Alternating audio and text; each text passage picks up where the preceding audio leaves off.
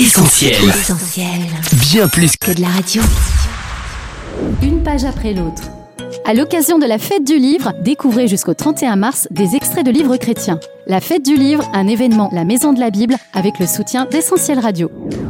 Être là, accompagner ceux qui souffrent. Dave Furman. J'ai vu passer bien des personnes remplies de bonnes intentions qui au final n'ont fait qu'exacerber ma souffrance. Il m'est aussi arrivé de penser faire du bien à quelqu'un alors qu'en réalité je rajoutais à sa peine. Nous pouvons nous tromper tout en étant sincères. Nous avons besoin de l'aide de Dieu pour prendre soin de nos amis qui traversent l'épreuve. Voici un conseil pour éviter d'augmenter la souffrance des personnes que nous cherchons à aider. Ne soyons pas super spirituels. J'ai lu l'histoire vraie d'un chrétien qui est venu voir une maman dont la fille venait de mourir et qui lui a réellement dit ces paroles Remercie le Seigneur, a-t-il proclamé.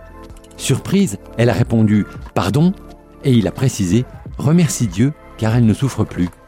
Elle était sous le choc et avait peine à croire qu'on puisse faire preuve d'une telle insensibilité. Une autre phrase blessante que j'entends souvent les gens dire à ceux qui souffrent est Attends simplement un peu et tu verras que Dieu va utiliser tout ça pour en faire sortir quelque chose de formidable. Les lieux communs tels que Prie plus et tout ira bien, ou Regarde à Jésus et les choses s'arrangeront, n'apportent pas de véritable encouragement dans ces moments-là. Des conseils comme Vois le bon côté des choses ou Elle est mieux là où elle est ne consolent pas vraiment le cœur meurtri. Ces phrases peuvent même être blessantes, car elles sous-entendent que la personne ne prie pas ou ne fait pas confiance au Seigneur. Gardons-nous aussi de nous prendre pour Dieu dans nos contacts avec les gens qui souffrent.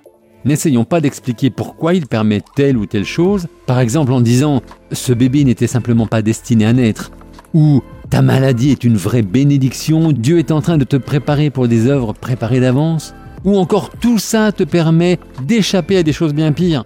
La vérité, c'est que nous ne savons pas précisément ce que Dieu est en train de faire. Les célèbres chapitres 38 à 41 du livre de Job montrent clairement que nous ne pouvons pas connaître réellement sa pensée. Au lieu d'essayer de comprendre ce que Dieu fait et de vouloir expliquer sa pensée, il vaut mieux dire quelque chose comme ⁇ Je ne sais pas du tout ce que le Seigneur fait dans cette situation, mais je sais qu'il est bon et saint. ⁇ Montrons-nous aussi déconcertés que notre ami par sa souffrance.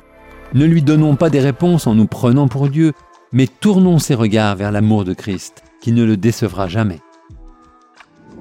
Vous venez d'écouter un extrait du livre Être là, accompagner ceux qui souffrent de Dave Furman, paru aux éditions Urania, disponible à prix spécial sur maisonbible.net et dans toutes les librairies participantes à l'occasion de la fête du livre.